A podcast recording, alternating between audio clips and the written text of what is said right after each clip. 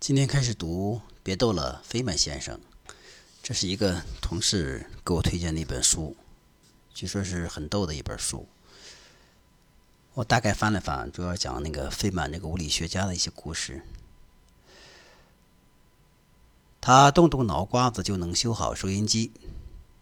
我十一二岁的时候，在家里搞了个实验室，它由一个旧木头包装箱构成，我在里头加了搁板。我有个加热器，我平时把肥油放里边做炸薯条。我还有个蓄电池和一个电灯牌。为了做这个电灯牌，我上小杂货店弄了些插座，用螺丝钉固定在木座上，然后用电零线把它们穿起来。通过开关以不同的方式把电灯泡连接起来，串联的和并联的。我知道我能够得到不同的电压。但我没意识到灯泡的电阻决定于它的温度，因此我计算的结果和这个电路弄出来的东西不一样。但不妨事，灯泡串联起来的时候都半亮着，它们都发发发发光，很漂亮，棒。我在系统里装了保险丝，所以哪儿一短路，保险丝就烧了。现在我必须弄到比我家里的保险丝弱一点的那种。我就自己造保险丝，方法是把锡纸包在一段烧坏了的电保险丝上。我在保险丝的那头安了个五瓦的灯泡。保险丝烧了的时候，总在给蓄电池充电的点滴式充电器出来的电会把灯泡点亮。灯泡在配电盘上，在一片褐色的糖果纸后面。后面的灯一亮，糖果纸就发红。因此，如果哪儿出了娄子，我就会看配电盘，撑不住劲儿的保险丝那儿就会有一个大红点儿，好玩哦。我喜欢玩收音机。我先是从商店里买了个矿石收音机，在夜里我在床上将睡未睡的时候用耳机听。父母晚上出去要很晚才回来的时候，他们就来我房间把耳机拿开，担心我在睡着的时候别有什么玩意儿在我脑袋里闹腾。大约是在这个时候，我发明了一个防盗铃，一个简单的傻玩意儿。那不过是一个大电池，用电线连着一个铃。我房间的门一开，门就把电线推到电池上，接通了电路，那铃就响了。有天晚上，我妈妈和爸爸外出回来，蹑手蹑脚的，没一点声音，怕吵着孩子呀。开了我房间的门，好拿开耳机。突然之间，那个巨大的铃儿震天价的响起来，乒乒乒乒乒！我大叫着从床上跳下来，管用啊，管用啊！我有个福特线圈，从一辆汽车上卸下来的打火线圈。我把打火端弄在我的配电盘上，我打算在打火端装个电子管，里头是氩气，火花会在真空里。产生紫色的亮光，那可真叫棒。有一天，我正在玩那个福特线圈，用火花在纸上打窟窿，把纸给点着了。我很快就拿不住那张纸了，因为快烧到我的手指了。我就把它扔在装满报纸的自制篓里。你知道，报纸烧得很快，在屋子里火苗显得挺大。我关了门，那样我妈妈就发现不了我房间里起火了。他跟朋友在客厅里打桥牌呢。我从近旁抓了一本杂志，盖在自制篓上，想把火闷熄。火灭了以后，我拿开杂志，当房间里面都是烟，自制篓还是烫得没法动，我就用钳子把它拖过房间，把它弄到窗户外散烟。可是外面刮着小风，又把火吹着了，而我也够不到那本杂志了。所以我又从窗口把自制篓拖了回来，好去拿杂志。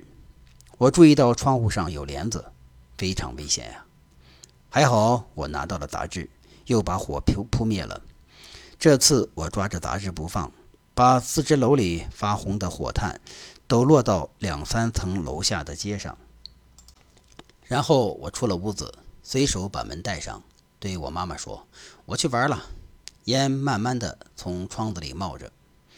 我还用电动机干了一些事情，还为我买的一个光电池造了一个放大器。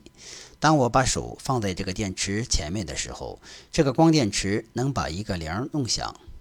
我想做的事儿很多，但没能都做到，因为我妈总不让我在家待着。但我常常在家里摆弄我的实验室。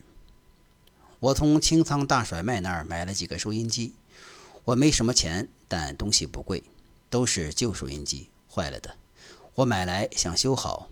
毛病通常不大，一眼就看到有电线松了、线圈断了，或者有些地方没缠紧。因此，我还真能让几个收音机响起来。有一天晚上，我从一个收音机里听到了在德克萨斯州韦科市的韦科广播电台，这可太刺激了。在我的实验室里用的还是这同一个电子管收音机，我听到了。施奈克特底市的一家叫 WGA 的电台。现在，我们这些小孩子，我的两个堂兄妹、我妹妹，还有邻居家的小孩，都在楼下听收音机，听一个叫“伊诺犯罪俱乐部”的节目。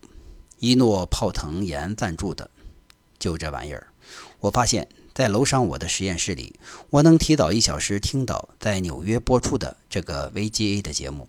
因此，我知道什么事儿将会发生。然后，当我们大家都在楼下围着收音机坐成一圈听伊诺犯罪俱乐部的时候，我会说：“你们大家知道，我们好久没听到什么人的声音了。我敢打赌，他会来，来挽回局势。”两分钟后，滴答，他来了。大家果然欢呼雀跃。我还预言了另外几件事，于是他们才意识到这里头一定有什么门道。不知怎么，我必定知道这个门道，因此我也就爽快地承认了是怎么回事儿。我们可以在楼上提前一小时听这个节目，很自然，你知道这会有什么结果。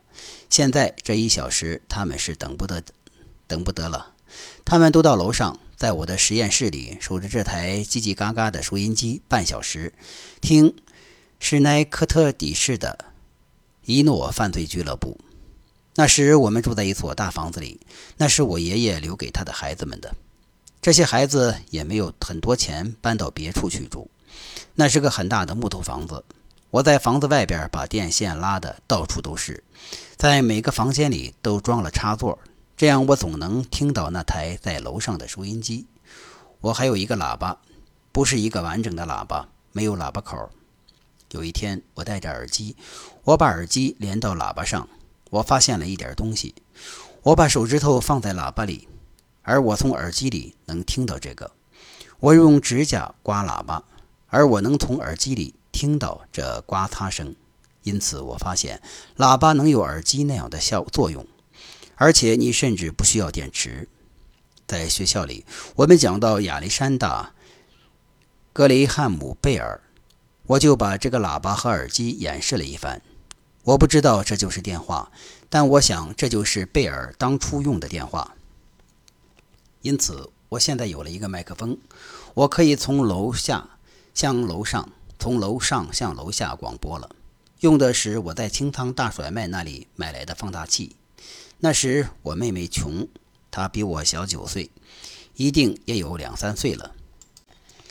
电台上有个叫唐叔叔的家伙，他喜欢听他的节目，他唱些好孩子之类的小儿歌，还念父母们寄去的卡片，说住在弗莱特市布什大街二十五号的玛丽玛丽什么什么的，这个星期六过生日。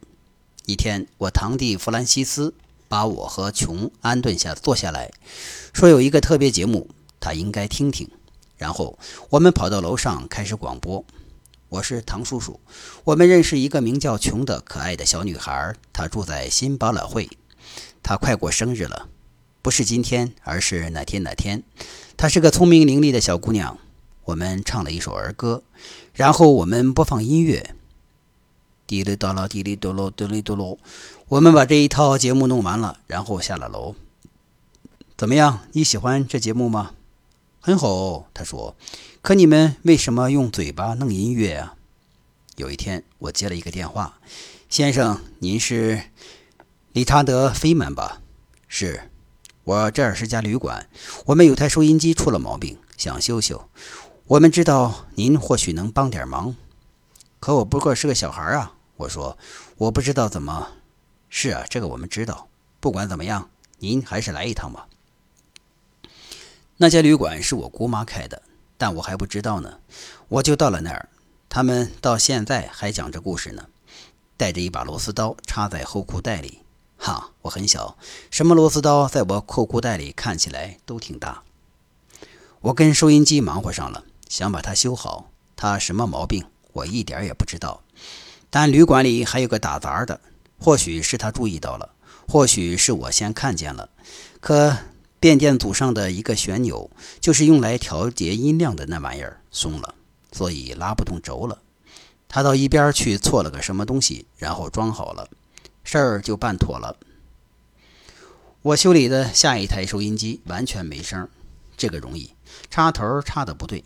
修理的东西越来越复杂了，我的本事也越来越好，越来越精到了。我在纽约买了个毫安表，把它改造成个伏特计，上面有不同的刻度。方法是用经过我计算过的合适长度的上好铜线。但不很精确，但是足够好，能测准那些收音机的不同节点是不是正常。